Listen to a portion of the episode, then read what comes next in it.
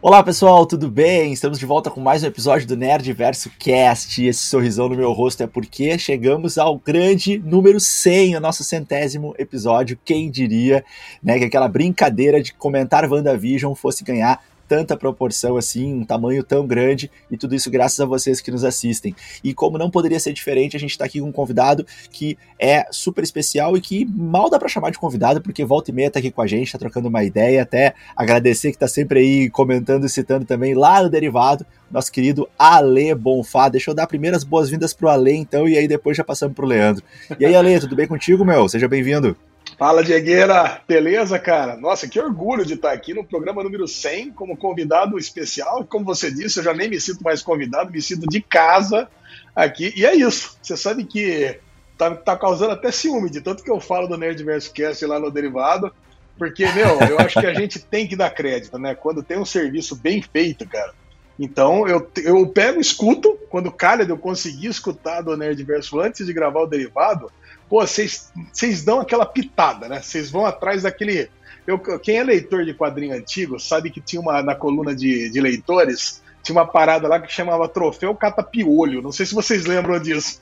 Cara, o Troféu Catapiolho é quando os leitores eles vinham e, e conseguiam descobrir alguma coisa que estava errada, ou alguma coisa, ou, alguma referência que o desenhista colocou. E, cara, e eu vejo o Nerdverso Cast hoje como um grande troféu catapiolho de tudo que tem. Então você tá ali, pô, assistindo Miss Marvel, né, essa porcaria dessa série aí, mas aí você tem ali um um, um pôster, você tem alguma coisa ali que vocês falam, ah, isso aqui é uma referência a tal coisa, tem esse QR Code que leva a tal lugar, que eu tenho uma preguiça danada de ir no QR Code, então vocês já fazem esse serviço de mostrar pra gente o que, que acontece se vai no QR Code. Cara, e tantas outras coisas, tantas outras informações que vocês presenteiam a gente. Então, meu, primeiro, meu parabéns do fundo do coração, esse trabalho maravilhoso que vocês fazem aqui grande a lesão. E quando a gente tava chegando perto do podcast 100, eu e o Diego a gente tava conversando, cara, podcast 100 tem que ter o Ale Bonfá, não dá para fazer o podcast 100 sem essa participação especial. A gente te considera tipo um padrinho aqui do Nerdverso, Boa, a gente legal. gosta muito quando tu, quando tu tá aqui. É um papo descontraído, a gente ri demais com a lesão aqui. E a gente tá sempre citando o derivado aqui, a nossa referência. Se um dia a gente for assim, chegar aos, aos pés do derivado, nossa, cara, assim, ó, vai ser felicidade extrema. E hoje vai ser um podcast muito diferente. A gente selecionou várias perguntas que os seguidores, ouvintes, enviaram uhum. lá para o Nerdverso Cast. Tem pergunta que é de tudo que é jeito, então. Hoje a gente vai falar o nome do seguidor que enviou a pergunta, a pergunta e a gente vai debater. O Alê, o Alê nem quis saber quem eram as perguntas, vai ser assim, ó, Não. tudo, tudo na surpresa é mais emocionante, né? Então, a primeira pergunta aí, quem mandou tem foi o Rafael Andrade. Cabeluda? Vocês que já viram, tem pergunta cabeluda aí? Ah, é acho, que não, acho que não, acho que não. Na verdade, tem. Uma, uma maior como... de 18 anos? Não, não, isso não. Na verdade, como teve a San Diego Comic Con no meio aí, o pessoal meio que ficou viciado na San Diego, a gente tentou dar uma variada aqui. Mas a primeira pergunta ah. então vai pro Alesão já. Já vou botar o Alesão na pergunta aqui, ó. A lesão prefere séries. Pergunta do Rafael Andrades. Prefere séries com episódios semanais ou maratonar tudo de uma vez? E aí, Ale?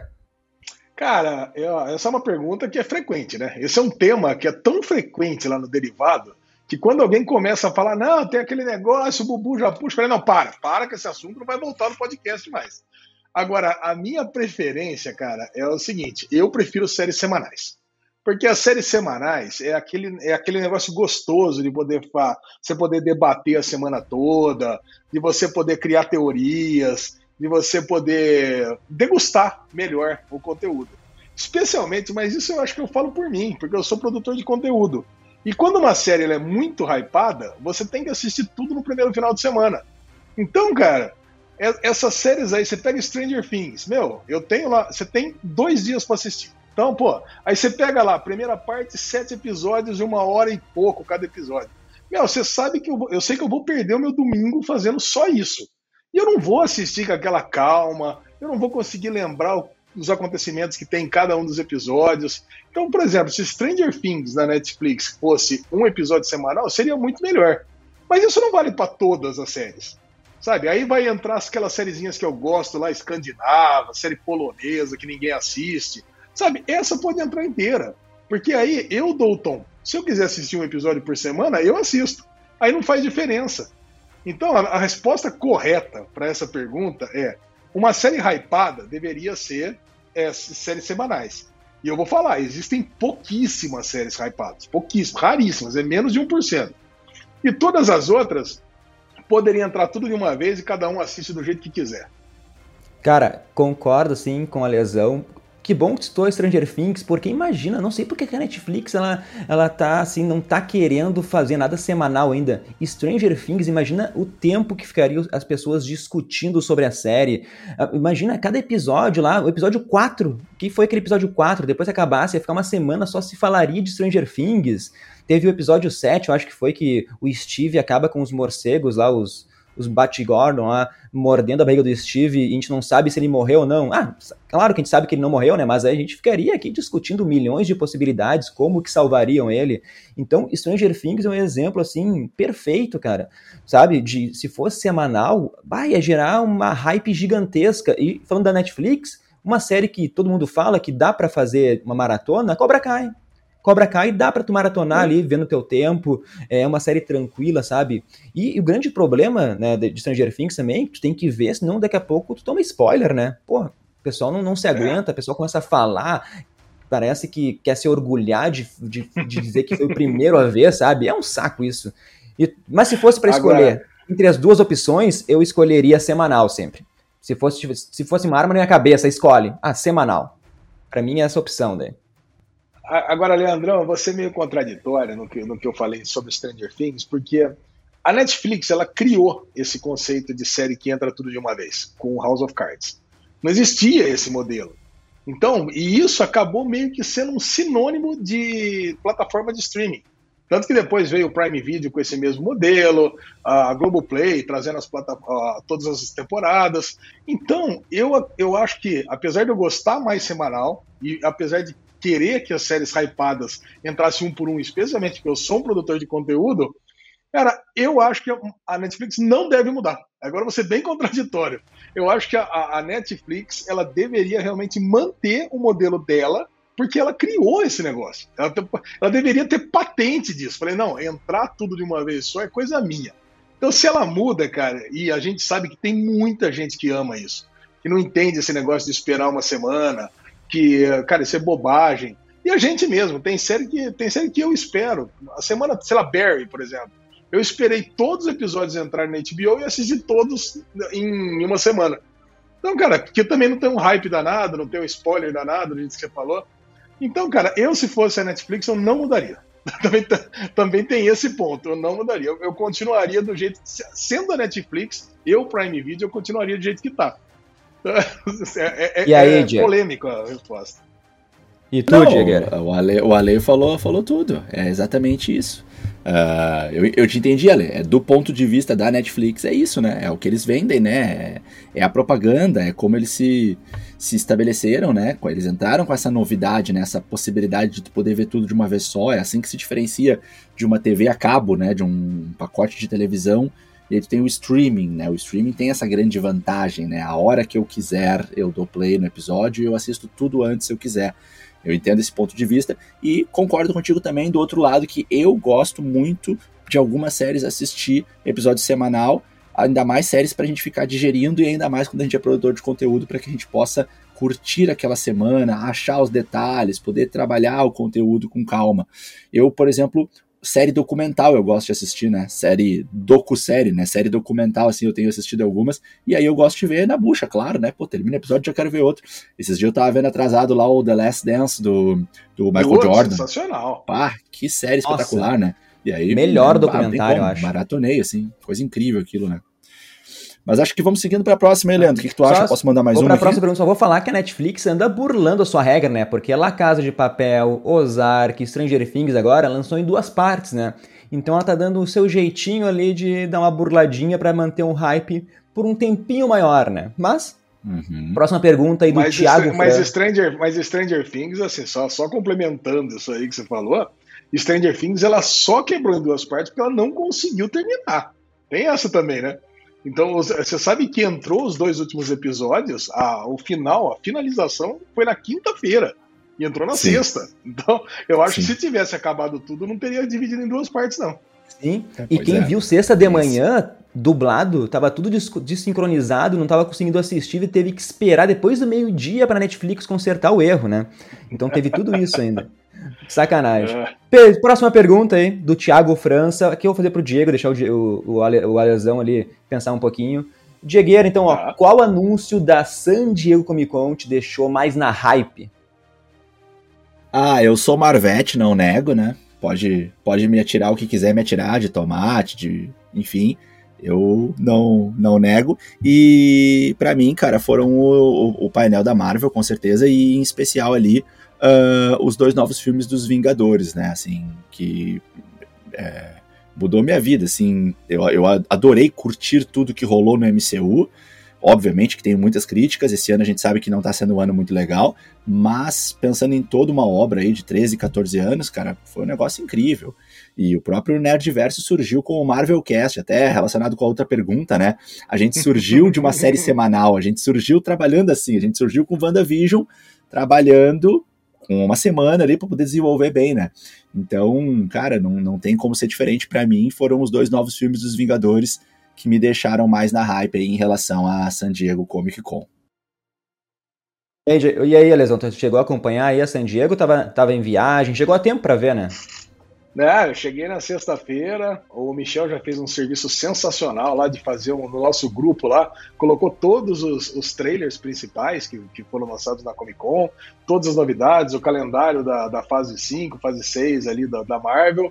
É, gostei de saber que já, já, já temos praticamente datas aí da, da fase 5 e 6. É, não tô tão empolgado aí que nem o Diegueira, não, com a, com a, com a Marvel, né? Especialmente por causa desses, desses, últimos fracassos. Ainda que eu concordo muito com vocês com o Cavaleiro da Lua, tá? Eu sou, eu sou, eu, eu também sou uma voz vazia aí no, no mundo sobre, sobre Cavaleiro da Lua, que o pessoal não curte, mas eu até andei tweetando aí que falei, tô felizaço que Cavaleiro da Lua vai concorrer aí a 8, 8 M's, alguma coisa assim, ainda que seja de prêmios técnicos. Falou, presidente. Aí o. Agora, o que me deixou empolgado na Comic Con, cara, foi o trailer de Sandman. Cara, porque Sandman é o meu quadrinho do coração. Eu, eu, cara, eu já tive 12 mil quadrinhos. Então, hoje, agora já, eu, depois eu acabei vendendo, eu já tive 12 mil, acabei vendendo 8, hoje já devo estar com 6, 7 de novo. Cara, então eu sou muito fanático por Sandman, depois de tudo que eu li. Quando falaram que ia fazer uma série, fiquei com o pé atrás. Eu falei, cara, isso vai ser uma bomba, não tem como dar certo. Cara, é uma obra muito complexa do New Gaiman, não vai dar certo. E aí a gente vai vendo algumas coisinhas, puta, você ainda fica com o pé atrás. E quando veio esse trailer, cara, eu achei o trailer sensacional. Sabe, a caracterização do Morpheus, sabe, tudo o, o sonhar, os, os, personagens estão, que a gente ama tá, estão todos lá. Tem cenas icônicas lá de Prelúdios e Noturnos, que é o primeiro arco, quando ele vai buscar lá o, o elmo dele no, no, no inferno, né, que ele tá com o triunvirato, e tem até a pergunta no trailer, né? Por que, que você acha que o sonho, o sonhar tem poder aqui no inferno? E até, a gente até sabe a resposta, né? Porque o que seriam dos, do, dos caídos se eles não pudessem sonhar com o céu? Puta, aí o pessoal abre, sai. Cara, eu tava, eu tava assistindo esse trailer pela terceira, quarta vez lá na, na, na produtora, antes da gente gravar o derivado, que eu tava arrepiado, tô arrepiado de novo. Então, para mim, cara, eu acho que a Netflix vai acertar muito nessa série. Como acertou com, é, com o Sweet Tooth também. E, e, cara, eu acho que essas obras da Vertigo aí é o que fazem a minha cabeça aí, cara. É, pior que tá bonitão esse trailer, né? Os efeitos especiais ali. E precisa de orçamento, né? Sandman não tem como fazer, senão fazer um orçamento gigante, botar grana ali. E tá bonito. Tá... Eu tava com medo que nem uma lesão, né? Depois de Resident Evil da semana passada lá, eu entrei uma depressão total, assim. Ainda Daí... bem que eu tava viajando, não tive que ver isso aí. Nem, nem veja lesão, nem veja. Mas Sandman, Sandman tá demais, né? Tem até vídeo já no nosso YouTube aí tem, explicando um pouco da história, os personagens aí, para quem não conhece nada de Sandman. Cara, eu acho que eu vou com, com o Diego. Acho que a Marvel roubou ali o painel dela com aquela fase 5, fase 6, já botando os dois próximos Vingadores aí, Dinastia Kang e, e Secretas. Guerras Secretas. Cara, eu acho que tem tudo aí pra Marvel voltar ao seu patamar, mesmo que ela esteja aí falhando nos seus últimos projetos. Aliás, a próxima pergunta aqui, da Luísa Luísa Raab, é, já dá para interligar com isso, que é qual a série mais fraca da fase 4. Até vou responder aqui, eu acho que o Alesão vai concordar comigo, acho que todo mundo vai concordar, que é Miss Marvel. Miss Marvel começou bem, começou bonitinha, colorida, mas depois, para mim, pelo menos, decaiu demais, decaiu demais, trouxe vilões fraquíssimos, irrelevantes. Eu comecei a sentir ódio. O Diego defende aqui Miss Marvel, né? O Diego vai defender, mas cara, para mim, Miss Marvel foi assim, ó, abaixo da média. Foi algo que no final, assim, eu fiquei meio revoltado com, com escolhas de roteiro, sabe mesmo? O problema é o roteiro, porque a Imã Velânia, ela tá ótima no papel. Ela é a Miss Marvel perfeita ali, sabe? Eu ainda consigo, assim, eh, pegar alguns pontos positivos da série, mas no total eu me decepcionei demais com Miss Marvel. Foi Deixa o Diego defender de final. Pode falar, Lesão. Fala tu primeiro, que eu sei que tu tem um pensamento Cara, eu tô, eu tô rindo muito, porque eu lembro quando a gente tava. Eu fiz aqui um, um Nerd vs Cast, que a gente tava analisando os próximos lançamentos, até o final da fase 4. Quando a gente chegou na Miss Marvel, a gente só riu, né? Não, não teve uma parada assim. Acho que Miss Morbius, Miss Marvel, a gente só ria, né? Porque, meu, não tinha como dar certo. Aí no final das contas, esse primeiro, o primeiro episódio foi muito bom. Cara, realmente teve um, teve um clima todo de eu nunca, assim, sabe? Aquela sériezinha da Netflix. Eu falei, cara, é assim, é uma série infantil, evidentemente infantil. Aí tem gente que corrige, né? Pô, infanto juvenil. Não, não é infanto juvenil, é, é infantil, é pra criança. Uma série pra criança mesmo. E, e, e, tava ali, mas tinha aquele, aquele ar gostoso, tinha aquele monte de desenhinho e coisa e tal. Mas do segundo episódio pra frente é um ladeira abaixo, cara. Mas é um negócio tão horroroso. Assim, quase que eu desisti. Eu nunca desisti de nenhuma série da Marvel. Quando chegou no quarto episódio, eu, se, se fossem oito episódios, eu teria desistido. Mas por aí, já cheguei no quarto mesmo, então um quinto. Aí vai. O sexto episódio eu, eu achei o segundo melhor. Então, eu acho que assim, tem o primeiro, aí ele puta, vai lá embaixo. Aí depois o sexto, eu falei, ah, tudo bem, vai, acabou esse negócio, tá tudo certo, vamos ver o que vem dali para frente. O final, para mim, foi um balão inacreditável que deram com o negócio de mutante. Só eu acho isso, mas tudo bem. Tem um balão enorme para mim, colocar a musiquinha do X-Men ali, porque é uma coisa que eu não compro, né? Pô, um moleque do ensino médio ali descobriu que tem um gênio mutante. O que, deu um gênio errado? O que, que é isso? Qual é o tamanho do gênio desse amiguinho dela para descobrir um negócio tão fantástico assim, né? Olhando o microscópio do, do, do porão que ele vive ali. Ah, não dá. Mas enfim, cara, óbvio que é Miss Marvel. Miss Marvel é muito ruim, cara. Uma série muito fraca. E aí, Jagger? Sou eu? não, eu, eu concordo que a série ficou muito ruim mesmo. E, mas assim, para mim a mais fraca até, na minha opinião, é Gavião Arqueiro. Uh, eu, eu, eu, Miss Marvel, como eu vi com os meus filhos, com a minha esposa, eu me diverti bem mais. E aí acabou que para mim não vou considerar a mais fraca, mas eu entendo que em termos de técnica, assim, se for, for, criticar mesmo, é, é a pior série de todas. Só que eu me diverti mais vendo ela e Gavião Arqueiro me decepcionou mais, na verdade, assim. Miss Marvel eu cheguei a ver duas vezes porque eu via sozinho para fazer o podcast, depois via com a minha filha e ela achava muito legal, então é, para mim vai ser essa, esse o critério, né? Mas, mas eu, eu, essa parte do mutante foi horrível mesmo. é muita coisa horrível, cara. Tá louco. Ah, eu, eu fui a única pessoa que gostou, achei legal fazer essa adaptação aí, porque já, se for botar inumano agora, eles vão esperar um pouco, deixa Miss Marvel ser primeira mutante aí, vamos, vamos fazer essa adaptação por mim. Descobre de outro jeito, então, né? Não vai descobrir. Não, não, não. ah, tudo bem. O jeito foi ridículo. Não, o jeito foi ridículo, posso concordar, né? O Bruno é o novo Tony Stark, a gente já falava, né? Desde o primeiro episódio, o cara é o novo Tony Stark, o cara é um gênio. O cara fez lá milhões de projetos. Né? Próxima pergunta, então. Vou até deixa, deixar o Diego responder essa primeiro, da Marília Melo. Qual o melhor ator para interpretar o Wolverine, Diegueira? Ah, já sei. Ah, isso daí eu, eu. Deixa eu ver, eu tinha preparado uma respostinha aqui, mas assim, é difícil não pensar no Teron Egerton, né? É, mas. Mas assim, é porque tá, tá, tá, sendo bombardeado nas redes sociais, né? Então a gente acaba meio que influenciado, meio comportamento de manada. Vou botar aqui uma fala bem, bem tosca aqui. Uh, eu, acho, eu acho que ia ser divertido. Não vai acontecer, não vai acontecer, vou só viajar aqui. Mas seria divertido ver o Joseph Quinn, o que interpretou o Ed Manson em, uh, em Stranger Things. É, ia ser divertido ver aquele, aquele, aquele ator lá brincando. Claro, com bastante maquiagem, mas ia ser divertido ver ele como o Wolverine. esteroide pra ele também, né, Diegueira? Não, claro, claro. Aí bota pra malhar, aí, aí ele que lute, né? Ah, mas a Marvel, a Marvel fez o Adam Warlock, me esqueci o nome do ator lá, o Adam Warlock, que o cara tá gigante. O cara era uhum. mirradinho antes, lá na família do bagulho. O cara tá um monstro agora, então a fórmula Marvel aí deixa qualquer um gigante, né? Isso, isso eu não, é, não, eu não duvido, né? E o teu, é, eu falei mais por questão de interpretação, é. assim, só. Ó, eu vou falar pra você, cara, depois que falaram do, do Teron Egerton, né, eu tô assistindo essa série Blackbird, que pra mim é, é uma série, tô adorando Blackbird, puto, o, o cara que faz lá o, o Prisioneiro tá fantástico, cara, tô amando. Ô, Lesão, depois quando sabe você que... vê... O Prisioneiro, é, sabe que série que ele fez, por acaso? Sei, cara, é... O, o é gordinho? É? Ah, tá. Não, ele é o, é o, Corvo, como é que é? O Arraia, ele é o Arraia, pô. Isso. Cara, ele, ele tá, assim, eu tô adorando a série, muito, e, assim, e eu já olho o Terry Egerton andando como Wolverine, sabe? No meio da prisão, lá andando meio troncadinho. E ele é mais baixinho do que o. Do que o. Pô, qual é o nome do, do, Hugh, do Hugh Jackman? Como ele é mais baixinho, mais troncudinho, cara. Você, cara, eu tô imaginando ele com aquelas costeletas, assim, um cabelinho mais empinado, dando aquela. dando porrada nos outros, aquela cena inicial também, ele dando porrada no. no sendo, sendo, a, a, a, sendo jogado para baixo pelos policiais.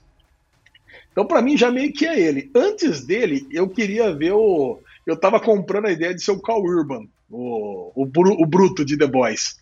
Cara, esse tem uma cara de Wolverine mesmo. Já que é pra botar um cara grandão, então, e grandão e meio feio, meio, meio selvagem, eu acho que ele, ele cairia bem como um Wolverine também.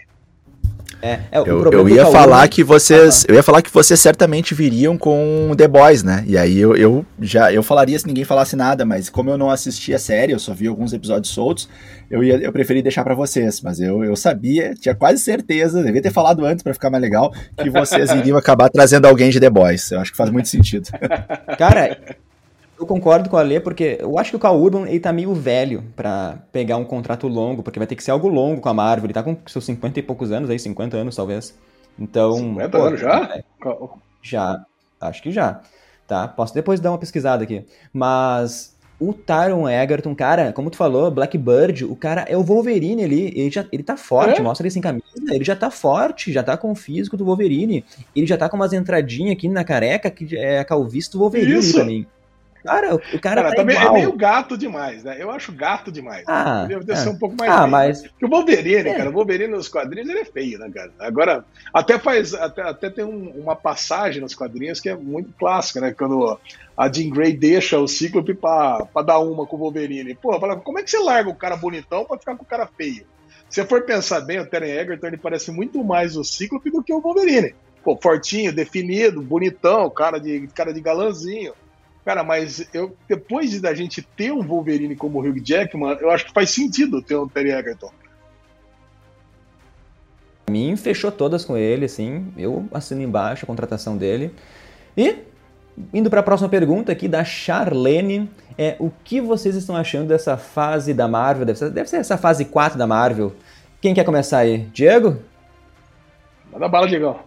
Pode ser, pode ser. Na verdade, a gente já estava falando um pouco disso ao longo do podcast, né? Eu acho que uh, não tem muito como variar essa resposta. É, é uma fase que está inovando muito pouco e, bom, é, isso está pesando demais. É uma fase que está um pouco. As, as produções estão muito apressadas, né? Elas começam desenvolvendo de um jeito, mas elas encerram de maneira muito abrupta, assim. E aí a gente acaba sempre sentindo que, que acabou rápido demais e que faltou desenvolver as produções que foram para o cinema, né? Tiveram muito corte, muito tempo de corte, assim, muito tempo que foi, muito, muitas partes que foram deletadas que possivelmente poderiam tornar a obra mais completa, mais rica, que nós gostaríamos mais, mas talvez por uma questão de tempo de filme aí, os superiores acharam melhor tirar para ficar mais curtinho, para ficar mais enxuto, para ficar mais Disney. E essas mudanças estão uh, deixando a gente, que é um pouco mais da antiga, mais chateado, né? Então, pra galera que gosta de ver referência das HQs, pra galera que, que cuida é, é, para ver se não tá uma coisa muito discrepante da história real, essas adaptações do MCU, eu acho que esse, essas últimas produções deixaram mais a desejar, concordo. Uh, eu coloquei aqui para mim, né, que é uma, essa fase ela tá mais fraca, menos intensa, e também a falta de uma linha, né, como o Marcelo até falou, um abraço pro Marcelo que não tá aqui com a gente hoje, o, o, fa falta uma linha, né, de para onde está indo, né, a Marvel, assim, tá um pouco aberto. Agora começou assim essa esse ruído do multiverso, mas não tem uma linha. Antes a gente tinha uma linha clara, né, reunir as joias, impedir o Thanos, reunir os heróis. Então as coisas estavam mais organizadas antes, a gente sabia para onde tudo estava indo. Agora não, agora tá uma coisa um pouco mais tipo, perdida, assim, muitos filmes de séries de origem que começam de uma maneira legal e acabam muito rápido. Tudo meio mais, mais do mesmo, alguns roteiros bem parecidos, né? Então, de fato, essa fase está mais fraca. Por isso que a gente espera que com esse painel da SDCC as coisas possam melhorar. Mas eu não tenho uma expectativa tão grande, não, sinceramente, assim. Eu acho Cara, que a fase 4 é. é tipo uma fase de transição, sabe? Tá, ela serve ali para ir para um grande evento, vai apresentar novos personagens, novas dinâmicas, tá aposentando um grupo antigo, sabe? Porque se a gente for pegar a fase 1 da Marvel, a fase 1 tem só o Vingadores lá, que é um filme excelente, e para mim Homem de Ferro 1. Depois é filmes medianos para ruim. The Thor 1 é ruim, é, Hulk é Capitão ruim. América, Thor, Capitão América, Hulk, né? é. Capitão América 1 é mediano. Homem de Ferro 2 é. é esquecível. Então a fase 4 para mim tá legal, cara, porque o Homem-Aranha para mim foi demais. Shang-Chi eu gostei de muito, assim, sabe? Para mim, um filme muito, muito ruim é Viúva Negra, né? Thor eu tenho muitas ah. críticas, Thor Thor tem muitas críticas por causa do vilão. Eles aproveitaram mal um grande vilão em um filme de comédia e ficou tudo desconexo para mim, sabe? Então, mas é isso. não, eu não acho a fase 4 horrível, né? Eu acho que, como tem muitas produções aí, acaba aí que a Marvel não sabe o que fazer e Pantera Negra, daí sim, eu acho que Pantera Negra vai encerrar como o grande filme assim, da fase 4 e vai ser lembrado aí eu diria até que se for que nem o Pantera 1, vai pro Oscar também esse Pantera Wakanda Forever, a lesão. Cara, é, eu concordo com você em relação à Pantera Negra, mas o que eu queria lembrar é, sobre a fase 4 é que é o recomeço. Assim, eu imagino o planejamento da Marvel como se fosse um planejamento de um longo filme de, de 10 anos. Então, imagina que a fase 4, nós estamos ali no prólogo do filme. Então, você, mano, nós precisamos apresentar aqui o personagem de Shang-Chi. Faz, eu, eu achei o filme bem fraquinho, tá? Então, eu, não gostei de Shang-Chi, mas, cara, mas tá ali, você deu umas risadas.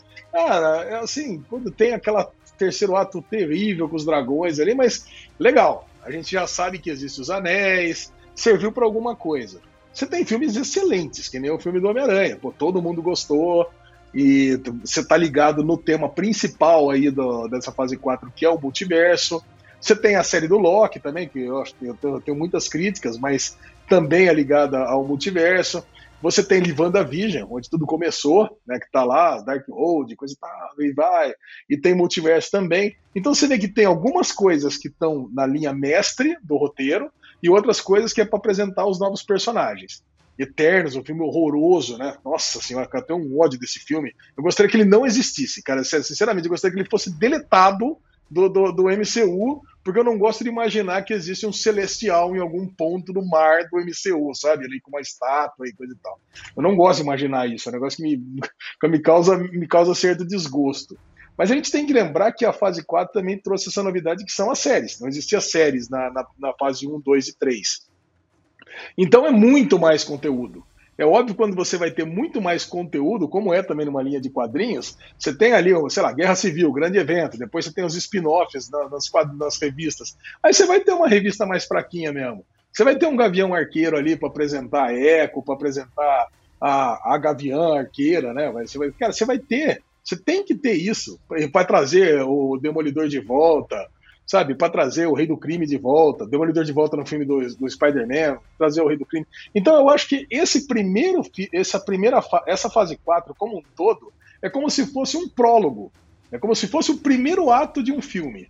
Aí depois você tem o segundo ato, que é a fase 5, e aí o terceiro ato aí desemboca realmente nos grandes filmes dos Vingadores e tudo mais. Como aconteceu nas primeiras três fases. Então, cara, eu não acho que tá ruim. Eu acho que tem produtos ruins e tem produtos excelentes. Eu adorei Thor. Eu ri do começo ao final, os ciúmes dos martelos, cara, aqueles bode berrando lá. Cara. Então, tem algumas coisas que eu gosto, e você vê também que não é unânime. É difícil ter alguma coisa unânime. Cara, Doutor Estranho é um filme bom, mas extremamente frustrante, né? Porque o, o Doutor Estranho, ele poderia ter unido tudo que a gente falou de multiverso até agora, né? WandaVision, Loki, é, Homem-Aranha, e, e, tudo mais. Mas não, fez, fez um puta filminho, um roteirinho linear, água com açúcar. Então cadê a loucura? É multiverso da loucura? Eu não vi loucura nenhuma ali. Para mim, um puta no filminho do ponto A até o ponto B, de correria. Então, cara, é isso. Eu acho que a gente vai acabar, a gente, a gente vai acabar com um grande filme. Eu tô levando uma fé que eu vou me divertir muito com o She-Hulk, sabe? Eu gostei muito do trailer também, da...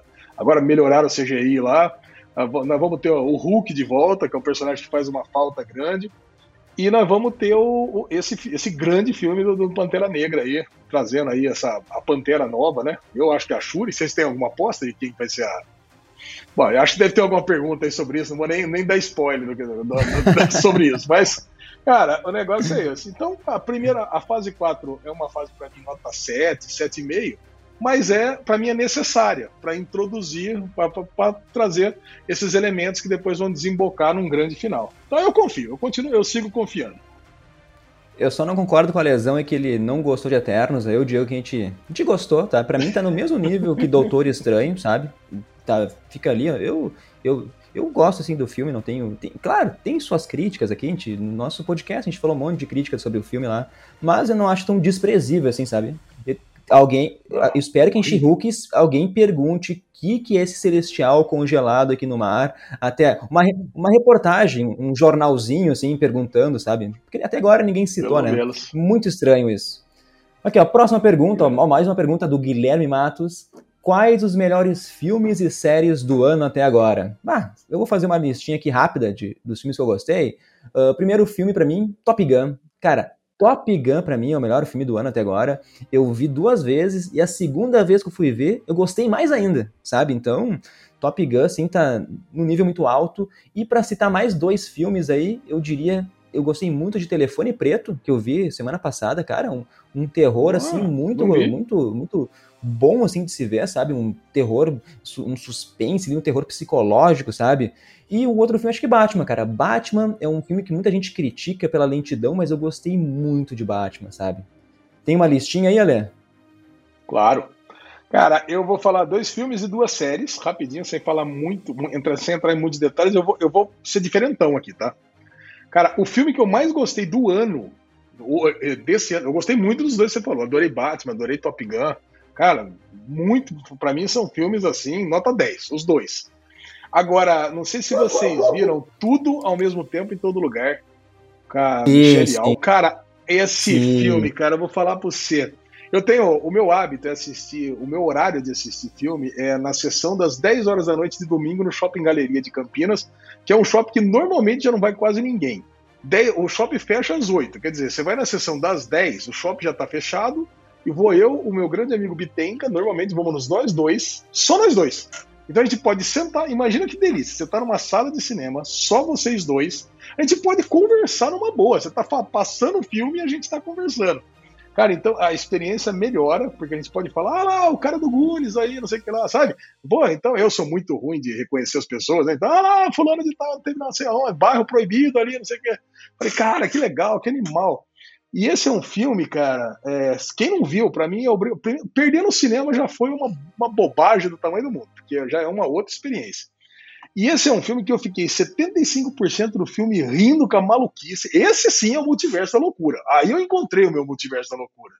Então eu fiquei rindo do começo ao final do filme, do começo aos 75% do filme, e quando você dá um clique, cara, você nem percebeu a construção da personagem que foi criada, e aí você vai ver quando, quando ela resolve nos 25% finais do filme, que ela consegue fazer o desenlace de todos os conflitos que foram apresentados com a mulher, com a filha, com, a filha que é lésbica, com o marido que está separando. Cara, isso é de uma beleza tão grande, né? E em forma de um bagel, né? Ainda que vai dar certo, que não. Cara, eu fico arrepiado também só de lembrar desse filme. Para mim, é o melhor filme do ano. E duvido que vá aqui o Wakanda Forever aí vai bater é, esse filme, que eu adorei. Adorei mesmo. E outro Derrub filme pra derrubaram, Manda, manda, desculpa, não achei que. Não, não, não, pode falar. O que, que vocês acharam de, de tudo ao mesmo tempo em todo lugar? Não, eu, eu, só ia comentar que vocês derrubaram a minha lista em alguns instantes, né? Porque a minha lista era Top Gun, Batman e tudo em todo lugar a toda hora. Pronto. Já não preciso mais falar, podem seguir aí. ah, cara. É, eu achei demais esse filme. A, a, a parte, o multiverso que elas têm as mãos com salsichas, pra mim, eu, eu, não, eu não conseguia parar de rir, sabe? É, cara, é muito bom. E o outro filme, é um filme que ninguém imaginaria que eu falasse, é aquele filme indiano, RRR, da Netflix. Não sei se vocês viram. Esse filme, cara, é sério, eu já vi, é um filme de três horas indiano. Tem um dia que eu cheguei na casa, eu tava, cheguei em casa, né, com a Lu, a gente já tinha, almoçou, pegou um belo de um almoço caipira lá, pegou um virado de tutu, tava bem pesado. Falei, cara, vamos assistir esse filme indiano aqui, porque também se perder, pouco importa. Eu juro, o filme passou voando. Eu assisti as três horas. Para mim, tem, as, tem coreografias de luta melhores que as da Marvel. Tem coreografias de dança inesquecíveis. Cara, a hora que eles estão dançando, fazem um duelo de, de dança ali. Cara, essa, essa cena da dança eu já vi umas 15 vezes. Todo mundo que vem no escritório aqui, eu mostro. Espera um pouquinho que eu preciso mostrar um negócio para você aqui fantástico. Pra... Depois você volta e assiste o filme todo. E o contexto do filme todo, né, que é, são duas personagens históricos é, indianos é, que participaram da, do final da colonização britânica, só que eles nunca se encontraram na vida real e que e, e no filme eles fazem um bromance Cara, é tão lindo isso, cara, é tão foda isso, né? Só que cada um segue uma linha diferente, né? E em determinados momentos eles vão se traindo e um tem que pegar o outro. Cara, é, é assim, eu adoro esse filme. Eu assisti umas três, quatro vezes um filme de três horas indiano esse ano e eu detesto assistir coisas repetidas. Então também eu fico uma puta uma dica. E assim, uma dica inusitada, né? Pra quem nerd que gosta de assistir filme de super-herói. Eu falar de filme indiano, Sim. mas os caras são super-heróis. Nossa, cara. adorei. A cena de pancadaria é foda. RRR. Adorei. Adorei essa dica aí. Muito bom. Fiquei com vontade de ver hoje mesmo. não vi também. Vamos lá então. Próxima ah, pergunta agora, do. Ah, agora. Ah, tinha, tinha opa, Fala suas duas séries aí. Duas... E as minhas duas séries, cara, uma, assim, é, para mim dispensa qualquer elogio, que a gente acho que até comentou sobre ela, que é Peacemaker. Pra mim, cara, Peacemaker, até tava conversando com um brother meu aqui no churrasco, cara, que ele descobriu agora cara, e relembrando todos os momentos de Peacemaker, cara, como é bom, cara, na sério. O pessoal realmente. É muito melhor. Talvez não seja melhor que WandaVision, talvez, mas eu me diverti muito mais com Peacemaker. Então, assim, a nível The Boys, né?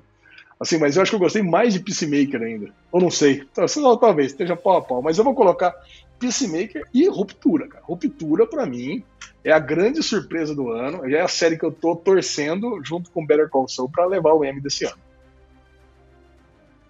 eu torço assim todo o meu coração para que ganhe alguma categoria assim no, no M, precisa ser reconhecida, sabe? Succession não pode rapar tudo, sabe? Tem, ruptura tem que ganhar alguma não. coisinha. melhor, se fosse melhor série, daí já ficaria feliz. Melhor série. Deveria é. ser melhor Próxima série. pergunta, próxima pergunta aqui. Ah, o Diego pode responder essa aqui, ó, bem rápida, a gente já passa para a próxima. Alisson Giroto. Se tivesse um poder, Diego, o que tu mudaria nessa fase horrível na Marvel? A gente não achou tão horrível assim, né, mas que tu mudaria aí, Diego, em poucas palavras? Ah, mudaria a pessoa que tá mandando cortar tudo e que tá editando os finais, os diretores e roteiristas aí, cara. Tem alguma pessoa aí que é muito assim, tipo, Mickey Mouse, assim, sabe? Tipo, tem que ter final feliz sempre, tem que cortar um monte de coisa, o filme tem que ser curtinho, não pode ser cansativo para as crianças não ficar entediadas no cinema. É, essa pessoa tá avacalhando aí, tá avacalhando com o que os roteiristas e os diretores estão fazendo. Essa pessoa aí que eu ia trocar se eu tivesse esse poder supremo aí. Com certeza, Diego. Próximo aqui, ó. Eu concordo contigo, vamos para a próxima pergunta. William Schneider. Expliquem um pouco dos Thunderbolts. Pô, os Thunderbolts? Thunderbolts é a versão do Esquadrão, Esquadrão Suicida. Da Marvel, pronto. É. Vai reunir aí. Vai reunir quem? Vai reunir aí. Vai... Vamos pegar a Helena, Barão Zemo, Agente Americano, Abominável. Talvez tragam lá o treinador, o vilão horrível da Viúva Negra para fazer parte. E vai estar tá lá a Condessa de Valentine organizando tudo. Basicamente isso, né? Thunderbolts são os vilões. Vai vir logo depois de Falcão, Nova Ordem Mundial, né? Então, o filme do Falcão deve dar uma grande merda e botar os heróis uh, sendo mal vistos aos olhos do público, né? E surgindo essa organização trazendo os vilões aí para fazer coisas que os heróis não podem fazer, né? Então, acho que vai ser praticamente isso, né? Só se a Marvel nos surpreender muito, né? Não sei se vocês concordam. Eu, eu, cara, eu acho que não vai ter conexão nenhuma. Acho que vou discordar de você, viu, Leandro? Eu acho que não vai ter conexão com o Capitão América Eu acho que finalmente a, a gente ainda vai ver muita coisa, a gente vai ver a Condessa recrutando mais algumas pessoas e vai ser bem estilo Special Ops, assim, sabe? Vai precisar fazer alguma coisa. Então, esse é o primeiro filme dos Thunderbolts. E vai ter que levar a galera lá para fazer essa missão aí que ninguém quer fazer. Agora, como juntar esse monte de galera, cada um com uma cada um com uma vontade, cada um com, com uma aspiração, cada um com um propósito, eu não sei, cara. Aí, eu acho que tem que dar um enlace muito bom, porque isso aqui não é aventura de RPG, né? Que você junta o grupo aí, que cada um tem uma ideia, assim, agora são tudo amigos, vão lá enfrentar o dragão. Não é bem assim que funciona, né? Pois é, Barão Zemo vai trabalhar em equipe, vai trabalhar junto com o Abominável. É, é louco pensar, pensar nisso fazendo sentido, né? E ainda por cima, não só é louco pensar nisso fazendo sentido, como também pensar nisso dando um bom filme, né? Porque se eles vão fazer o trabalho sujo pro governo, né, cara, pô, seria legal ver uma coisa com uma censura um pouco mais alta, né? Mas o que a gente tem visto é só fofura, né? Nos filmes da Disney, da, da Disney. Então, tem um pouco de medo, né? Mas vamos torcer para que até lá as coisas mudem. Eu, eu penso que vai ser consequência porque Thunderbolts vem logo após Capitão América Nova Ordem Mundial, né? Então, na minha cabeça. Mas também faz sentido isso ser só uma missão ali, reunir a gurizada, um tentando passar a perna no outro. Isso vai ser legal de ver, né? Vamos lá, próxima é, pergunta aqui. Não, Leandrão, não, só, fala, só, fala. só, complementando, por que, que eu acho que não, que não vai ser sequência, cara? Que eu acho que é um filme que deve ocupar aí uns 60%, 70% do filme unindo a galera de fato, sabe? Tipo Vingadores 1. Um negócio meio assim também, porque a gente não pode pressupor que nos outros filmes já aconteceu, ou então início do filme eles estão ali numa sala já reunidos e depois mostrando em flashback como que eles chegaram ali. Ia ser muito ruim. Então, nesse caso, eu preferia que fosse realmente um filme de origem da, da, do grupo Thunderbolts. Então, é. Vamos, vamos, vamos. E como ela já está pegando e formando o grupo, eu acho que é, é a finalização da formação do grupo. Isso aí mesmo. Cara, então, agora do René Santos. Ei, Diego, Guerras Secretas é um reboot para trazer os X-Men, Diego?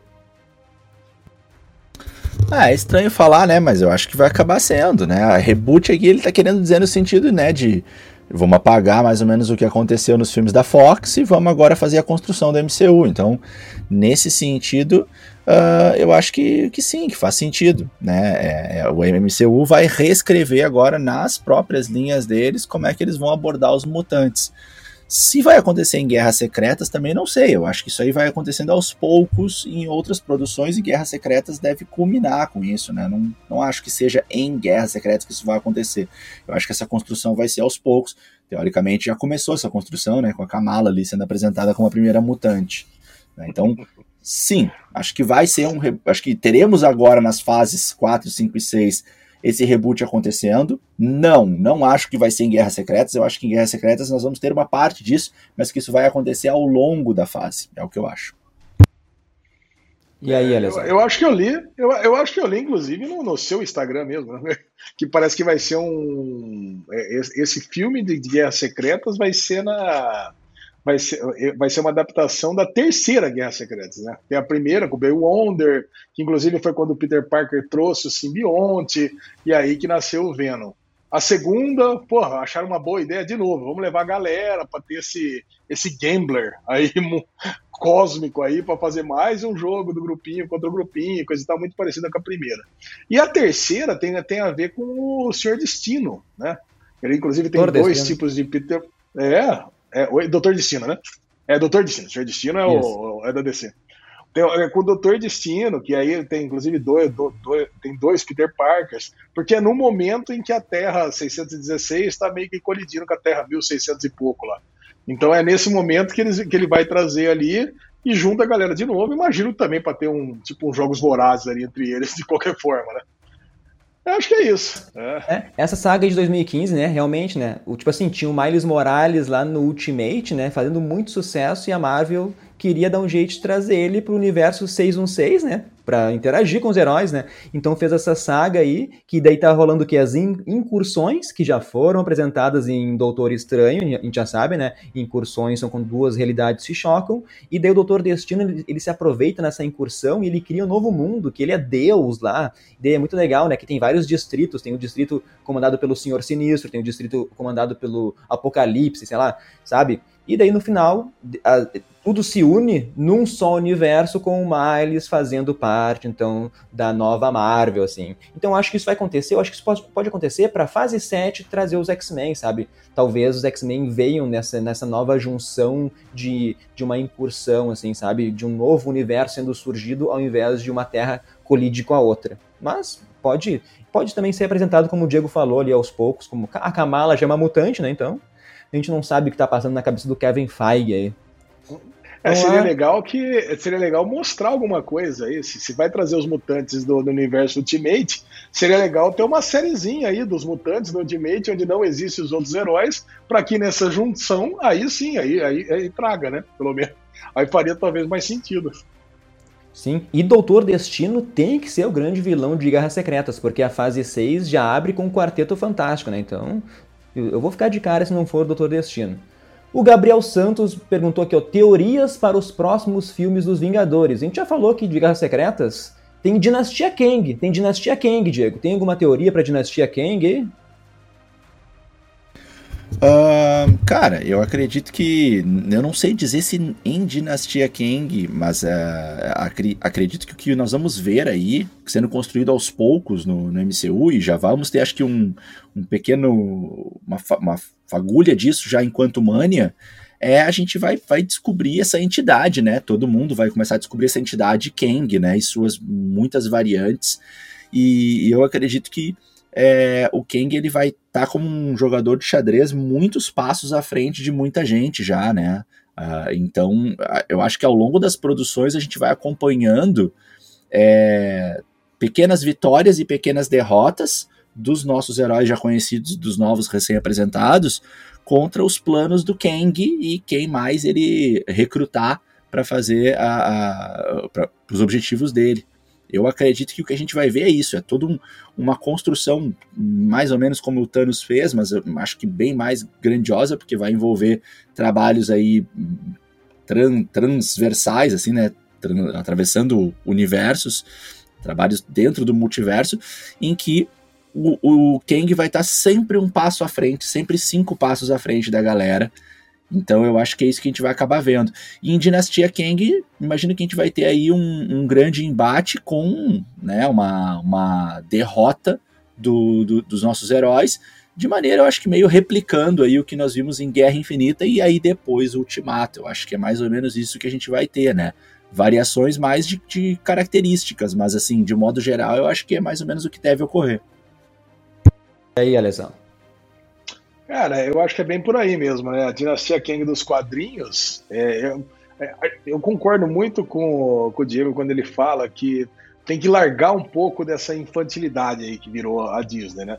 Teve um dos, teve um dos de, últimos derivados que a gente, quando tava falando da Marvel, a gente tava falando exatamente disso. Falei, meu, caraca, infantil demais, né? Tá, chegou num ponto ali que.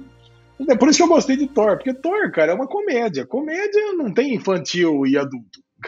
Agora, quando a gente foi lá assistir o, o Doutor Estranho, quando, foi, quando assistiu o Miss Marvel, a gente ficou meio com, ficou meio com uma, um negócio. E o, a dinastia Kang não dá para ser infantil. Porque, meu, a ideia é que morram heróis de verdade, é que arrasem países de verdade. Então, eu tô torcendo para que isso aconteça. É isso aí que eu ia falar, Olha, porque o Thanos ele fez a, o universo sim, 50% sumir, mas depois foi revertido, né? A gente não teve assim grandes perdas, né? Se a gente for ver. O Kang ele tem que ser um ditador, ele tem que arrasar, como tu falou aí, cidades, matar uma, uma grande civilização, sabe? Ele tem que trazer uh, mais danos do que o Thanos. E falando em Guerras Secretas, uh, Thanos ele pode voltar né, em Guerras Secretas de, de algum universo, sim, reunir vários vilões, sabe? Fazer um grande evento. Isso é muito louco, sabe? Pensando agora. Verdade. Porque Mas é isso, né? Deixa eu ver. Ah, porque aqui, ó, eu, eu falei isso porque eu li a próxima pergunta do Matheus Calazans. Guerras Secretas vai superar tudo que a Marvel fez até hoje? Né, pra, eu acho difícil, porque Ultimato teve uma construção gigantesca de anos e tu perdeu o Homem de Ferro, né? Tu perdeu o Tony Stark, tu perdeu o Capitão América ali. Então, vai ser difícil a Marvel superar assim as perdas de Ultimato, na minha opinião. Não sei se vocês concordam. Eu concordo plenamente. Cara, não vi mais nunca. Cara, a emoção que a gente sentiu lá com todos os heróis reunidos contra o Thanos. Primeiro, é, não é só Ultimato, né? Você tem o Guerra Infinita, com aquele final com todo mundo desaparecendo. Cara, aquilo é um negócio que mexeu muito com todo mundo, né? Cara, é galera se dissolvendo ali e apagando. Falei, caraca, como assim? Não é possível, vai acabar o filme agora. E depois você pega e volta, e aquela desesperança, até que no final você tem ali o Capitão América pegando o martelo, cara, são cenas muito memoráveis, cara. Eu duvido que Dinastia Kang, Guerra Secretas ou qualquer outra coisa vá conseguir superar o Ultimato. É, eu, eu, concordo, acho que é exatamente isso. É, é complicado, bem difícil de, de superar.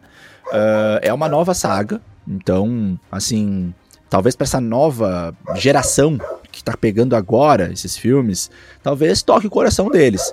É, agora, pra gente que viveu toda aquela primeira construção da saga do infinito, cara, é difícil superar. Aquilo foi muito bem finalizado, aquela, aquela reta final, assim, em que eles pegaram a última sequência de filmes, em especial Guerra Infinita e Ultimato, fechando tudo, cara, fechou de uma maneira muito linda. E sim, Ale, foi legal te ouvir falando aí, porque, cara, é, é, eu nunca vou me esquecer as caras das pessoas saindo é. da sessão de cinema ao ver o final de Guerra Infinita. Era muito. Assim, aquilo era incrível. Era todos, Nossa. assim, só faltava a galera se sentar no chão e se abraçar, as pessoas desconhecidas, assim, sabe? No cinema. Porque, uhum. cara, todo mundo saindo com uma cara pálida, assim, sabe? Incrédula, as pessoas com a boca aberta, assim, com o olho sabe, fixo, assim, Verdade. olhando em alguma direção. É, todo mundo saiu assim, meu, o que aconteceu? Sério que aconteceu isso? Cara, eu lembro que eu cheguei em casa, assim, eu não, não conseguia parar de falar com a minha esposa. Eu, cara, nossa, fudeu tudo. Meu, que final, cara. Guerra Infinita foi muito irado, cara. Foi, nossa, o jeito que, que a gente saiu do cinema foi incrível. E Ultimato, com uma responsabilidade enorme, entregou. Os caras fizeram um filme que fechou a saga. Se tu olhar de forma crítica o filme, óbvio que tu vai encontrar defeitos. Mas se tu acompanhou a, a saga toda e queria uma boa finalização, finalizou muito bem. Então, assim, é uma responsabilidade muito alta. E desse momento agora, ainda falta muito tempo, né? Pô, isso é 2025. Do momento agora, com o que eu tenho na mão, que é o que está acontecendo com essas últimas produções muito infantilizadas, e o que eu vi agora há pouco com o final de Ultimato, fica difícil de acreditar que isso vai acontecer.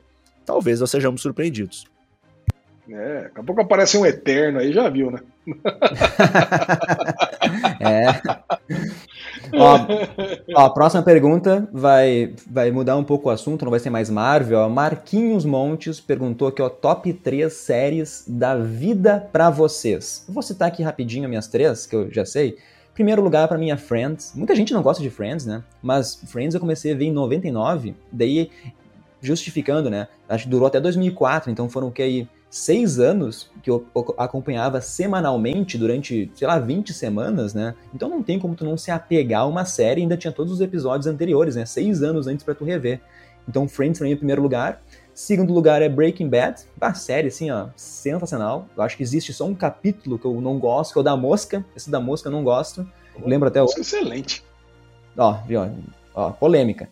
E depois, cara, eu gosto de Lost. Lost para mim marcou também outra série que eu acompanho durante todo o tempo, semanalmente, então não tem, eu gosto do final. O pessoal que reclama é muito chato, sabe? Não, e não precisa ter muitas coisas não precisam ter explicação, sabe? Esse é o meu top. Ah, eu odeio Lost. ah, cara, para mim eu, eu, tô, eu tô com você, eu gosto de Lost, eu gosto do, eu gosto do final de Lost, inclusive, e é, é a série que me fez gostar de série profissionalmente, né? Negócio de baixar episódio, RMVB, aquelas coisas todas. Então, cara, é, a série, a Lost é uma das séries do meu coração. Mas é, ela dá uma perdida, né? Não tem uma excelência dessas três primeiras que eu no meu top 3, cara. Primeiro é Mr. Robot. Mr. Robot, para mim, é a série do meu coração, porque é a série que eu fazia reviews no, no Série Maníacos, é a série que, puta, batia 10, 15 mil pessoas lendo e comentando. Então, é, e, e, tem assim um, o ar. Quem assiste Mr. Robot acha que é uma coisa, depois vai descobrindo que é outra, e outras, e outras, e há tantas camadas, cara. Eu sou muito apaixonado por Mr. Robot.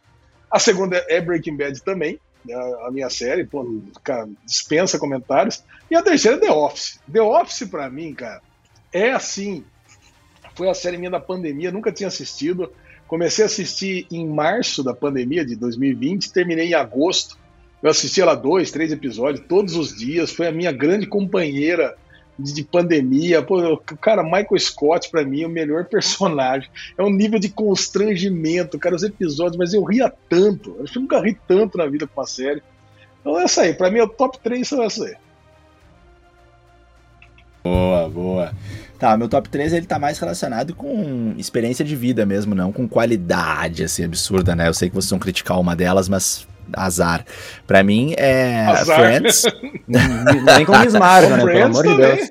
Friends também. Friends é, eu acho uma série muito, muito, muito massa, ainda mais que pega ali anos 90, né? Então pega aquela fase que a gente era mais jovem, é, é massa lembrar isso e, e, e acompanhar os personagens. Eu acho muito, muito boa essa série e, e eu gostei muito de ver e rever.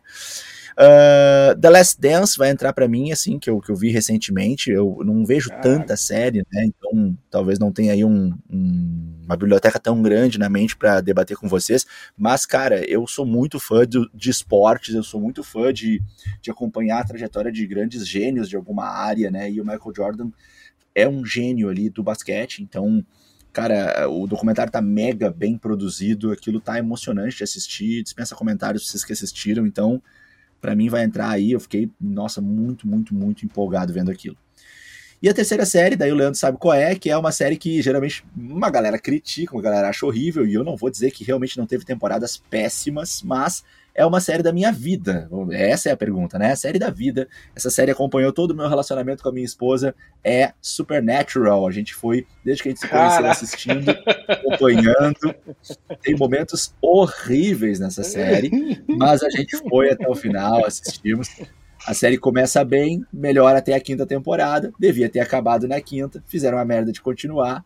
Da sexta até a décima temporada é um inferno de ruim mas a gente era apaixonado pelos personagens e queria ver um final para eles, então a gente foi aguentando, e aí a partir da 11 primeira, 12 temporada, são 15 temporadas, nas últimas Nossa. temporadas eles retomam alguma qualidade e conseguem finalizar aquilo.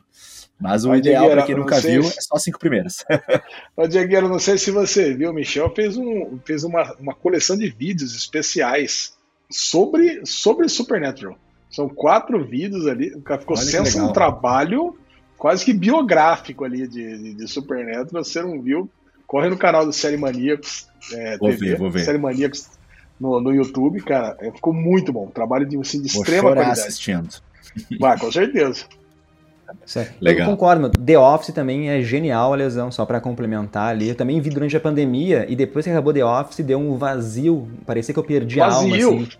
Sabe? Cara, Porque The, a The Penny e o Jim, melhor casal é. de série.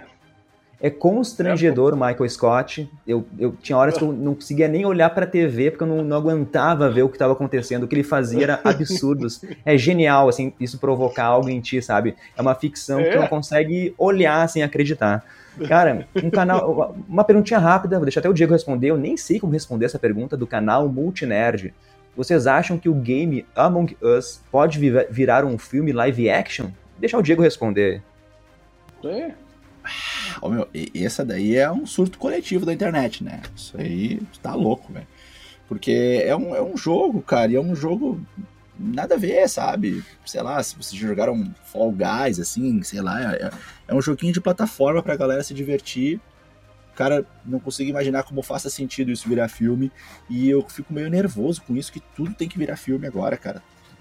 Tudo, tudo quanto é anime, animação, história, a Barbie vai ganhar um filme e tal, o pessoal tá elogiando, dizendo que vai ficar bom, mas, cara, ah, sei lá. Ô, Diego, eu acho que. Aliás, o jogo de Uno, jogo de Uno vai ganhar um filme também. Absurdo isso. Olha só, meu. olha só, meu. Aí, aí eu acho que. Ah, aí, é, é, pra mim é sinais do apocalipse, esse tipo de coisa, assim, cara. Sabe? É, assim, assim, como. Não, não, não, eu acho, aquelas. Eu acho assim. Mas, Fala desculpa, aí, desculpa, Diegão. Cara, mas é o seguinte, eu, foi um jogo favorito do meu filho durante um tempo, né, do meu filho Henrique. meu filho novinho. Cara, e assim, ele, ele adorava, ele surtava com esse jogo. Cara, e se Uno pode virar um jogo, Among Us é muito fácil, cara. É uma nave espacial onde você tem um traidor lá dentro. A galera tentando arrumar a nave e o cara tentando foder com tudo. Cara, é, é muito fácil fazer um filme desse. Agora, poderia ser qualquer outro cenário, não precisaria ser Among Us. A não ser que você seja aqueles bichinhos verdinhos lá, parecendo um Playmobil, assim, do, do, capeta, assim, sei lá. O negócio é. Então tá ali, mas é um jogo, cara, que era tipo aquele joguinho detetive lá, sabe? Que você pisca, assassina, o policial. Cara, é, é isso aí que é o Among Us. Eu fiz muito desse jogo na piscina lá de casa. Meu filho, que eu botei, botava um macarrão, um tinha que acusar o outro, se acusasse errado, mandava a vítima, aí o outro ganhava. Então, Cara, eu acho que tem. Cara, vai, vai surfar na onda, né? Mas, se bem que essa onda já passou, né? Já não estamos falando mais de Among Us, né? Pois é. Ó, próxima pergunta aqui, o Alesão conhece, ó, da nossa querida Trícia. Então, ela mandou. A Trícia é minha parceiraça, minha brotherzaça.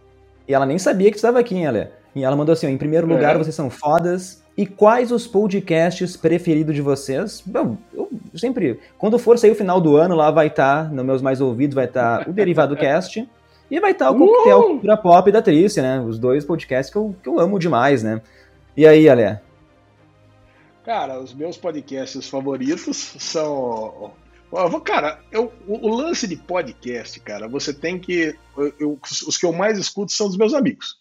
Cara, o negócio é esse.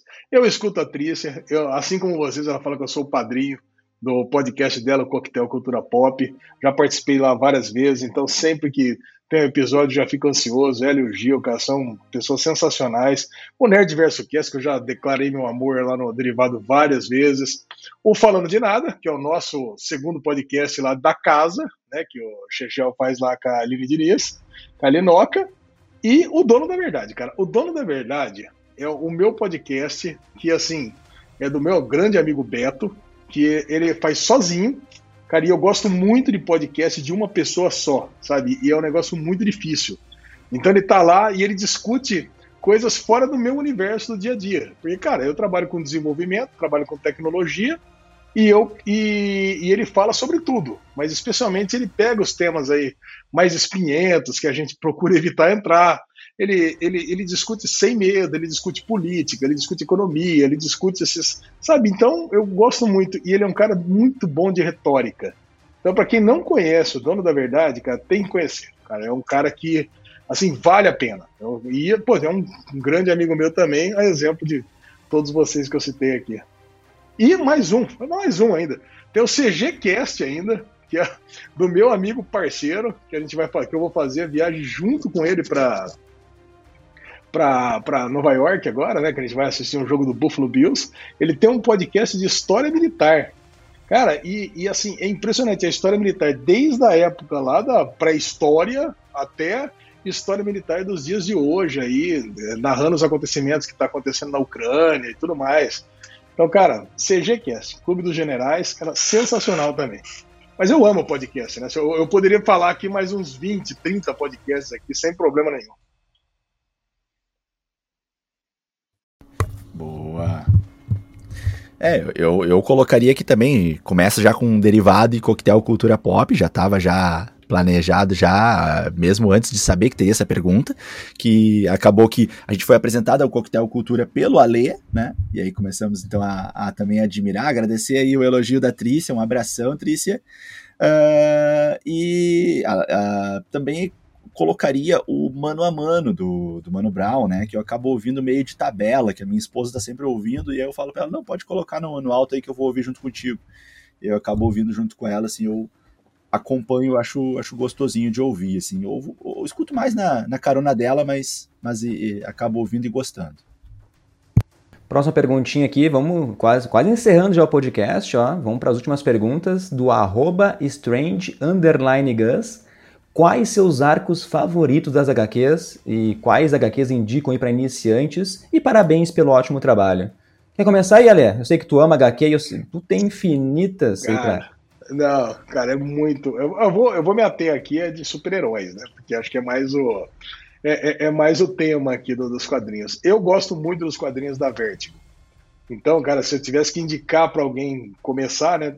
Assim, quadrinho para adultos, né? Não é quadrinho para é quadrinho para criança.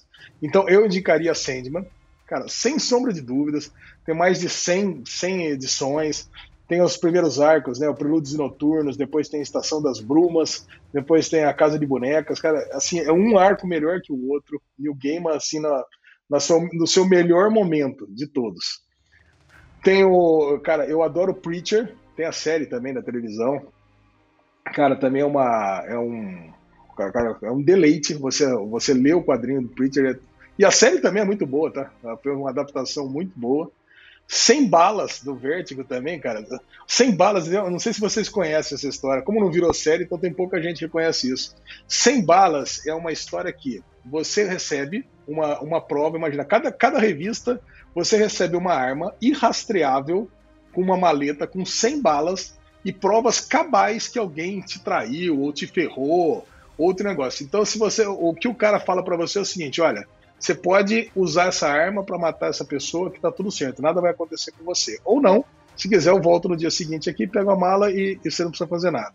Só que ele mostra realmente provas de que, ó, a sua mulher está te traindo, o seu sócio te botou na cadeia e ele está fingindo ser seu amigo, sabe? Coisas que realmente daria vontade de você matar a pessoa. Cara, e depois, quando você acha, lá pela edição 20, 25, que são só histórias, é, casos da semana, depois você vai ver que tudo estava interligado, cara. Assim, é um negócio tão maluco essa história. E eu tô louco para que algum dia alguém vá e adapte. E por fim, o I The Last Man, que teve essa série, essa bomba horrorosa aí, cara, terrível, mas o quadrinho é sensacional. Então, eu indicaria toda essa linha de quadrinhos aí, todas elas na, todas elas da Vertigo. E, e, qualquer outro quadrinho da Vertigo que você vê, pode, pode ir sem medo que você não vai errar.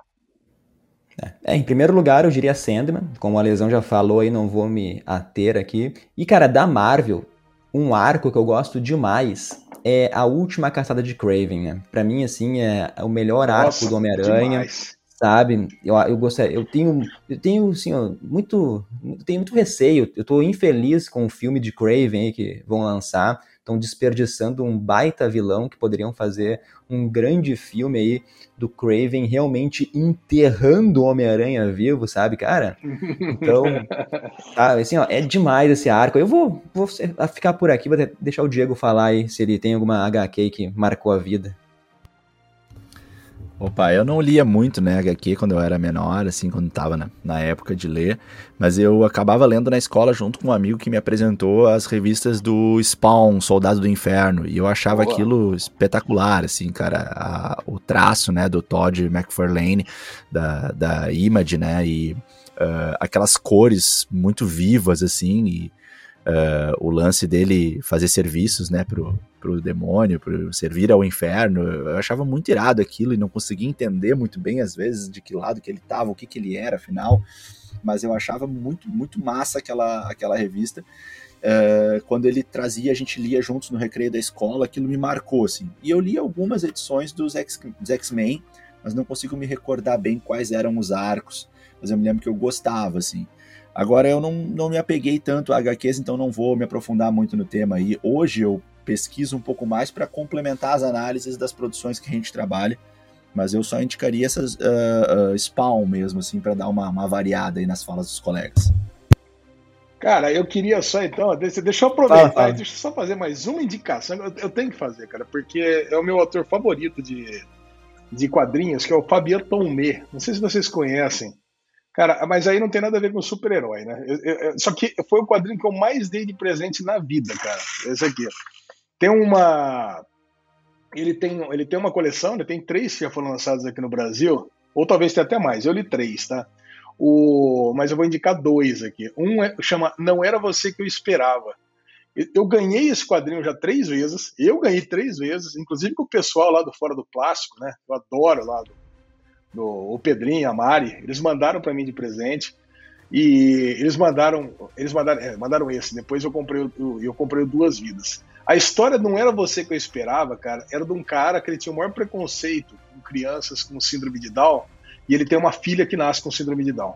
Cara, é assim, é maravilhosa a história. Assim, do começo ao final, você se emociona. E assim, e, e, é uma história real. É a história dele, a história autoral, sabe, do que acontece com ele. Ele é francês, ele é casado com uma brasileira.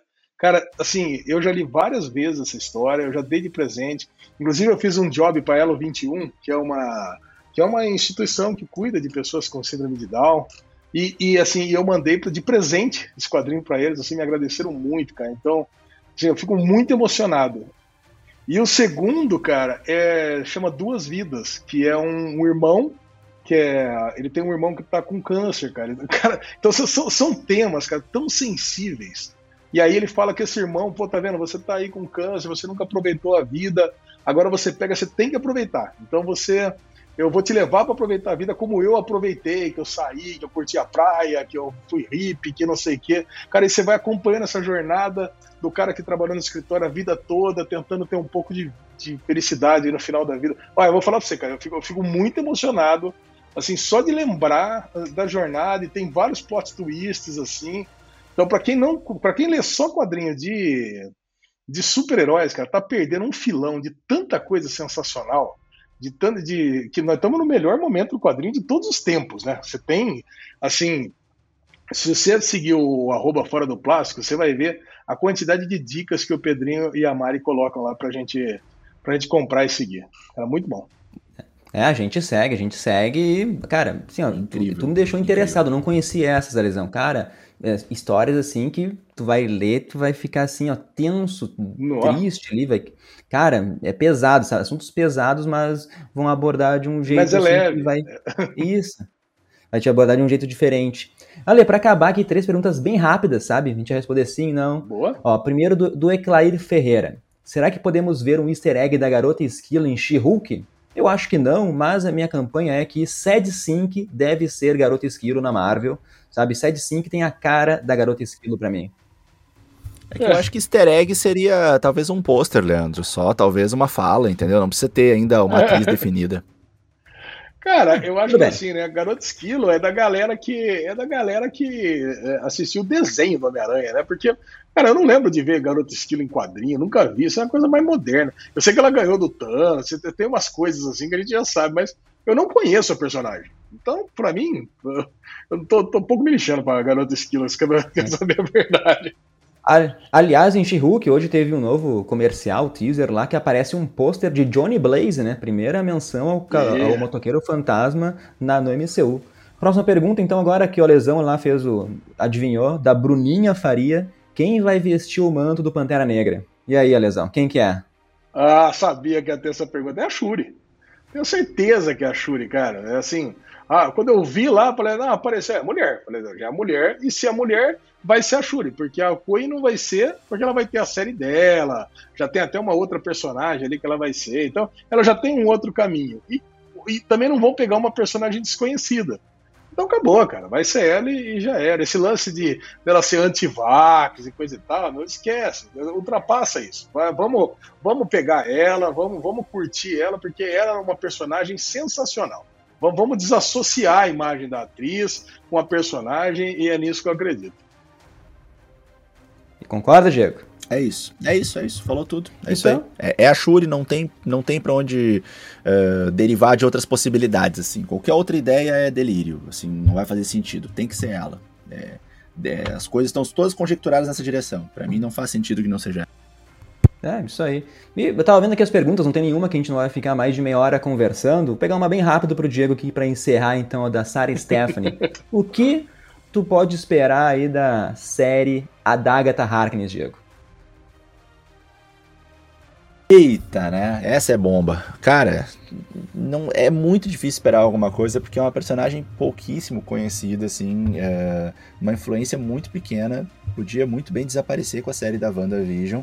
Claro que a galera gostou dela, foi premiada, foi elogiada, a atriz fez uma grande atuação, fez. Mas, cara, uma série, cara, poxa, isso para mim não faz muito sentido.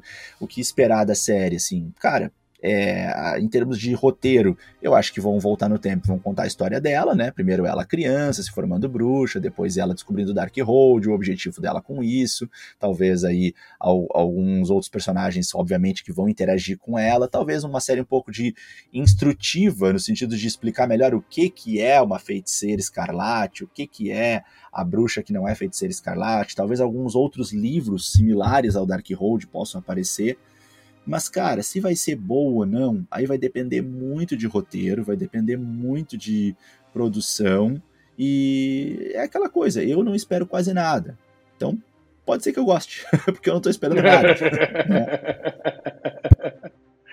né? Espera alguma coisa, Lesão? Ai, cara, eu, eu tô com o Diego, cara. Eu vou falar pra você, essa série para mim é uma grande incógnita. Mas o lance da Marvel é sempre assim, né? Quando vai chegando perto, assim, quando tá faltando uns, uns quatro, cinco meses para chegar, vai, eles sempre vão colocando, ah, vai aparecer um personagem tal. Então deve trazer uma galera mística da Marvel para fazer umas, umas uh, para fazer a iniciação, né? Para contar a origem também. Eu espero que aconteça isso. Deve contar um pouquinho do flashback também, mas especialmente para trazer outros personagens místicos aí para o universo. Eu acho que não precisava ter série da Agatha Harkness, série da Echo, sabe? Tantas produções poderiam fazer aí. Tocaram a série do Máquina de Combate, sei lá para quando, tá ligado? Era para ter uma série do Máquina de Combate que nunca mais se falaram do, da Guerra de Armaduras lá.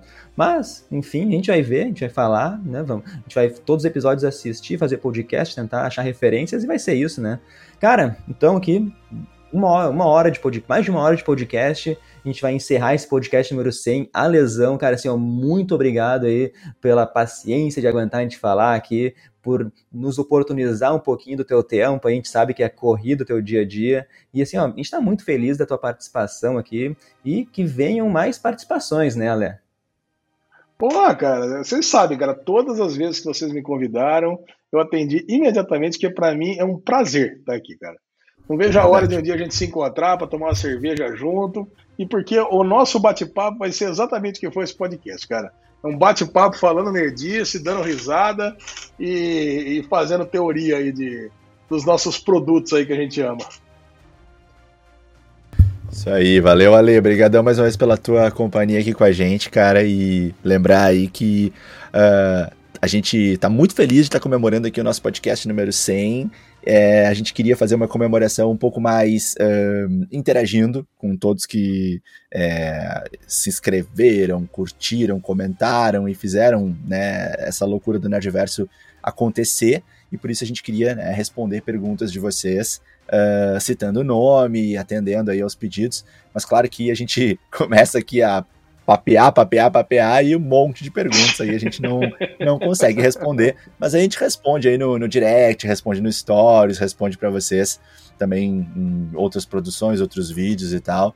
É, continue interagindo com a gente que a gente adora essa interação com vocês e vamos respondendo aí as perguntas que não couberam nesse podcast, mas que ainda podem caber em outros. Acho que é isso, Leandro. Últimas palavras? Não, sim. Só lembrar que o Marcelo não pôde participar hoje, que ele teve um imprevisto aí, né? Então, mandar um abração pro Marcelo. Logo, logo ele tá de volta pro Nerdverso e a gente vai ficando por aqui, então. Abração a todos e até a próxima, pessoal. Tchau, tchau.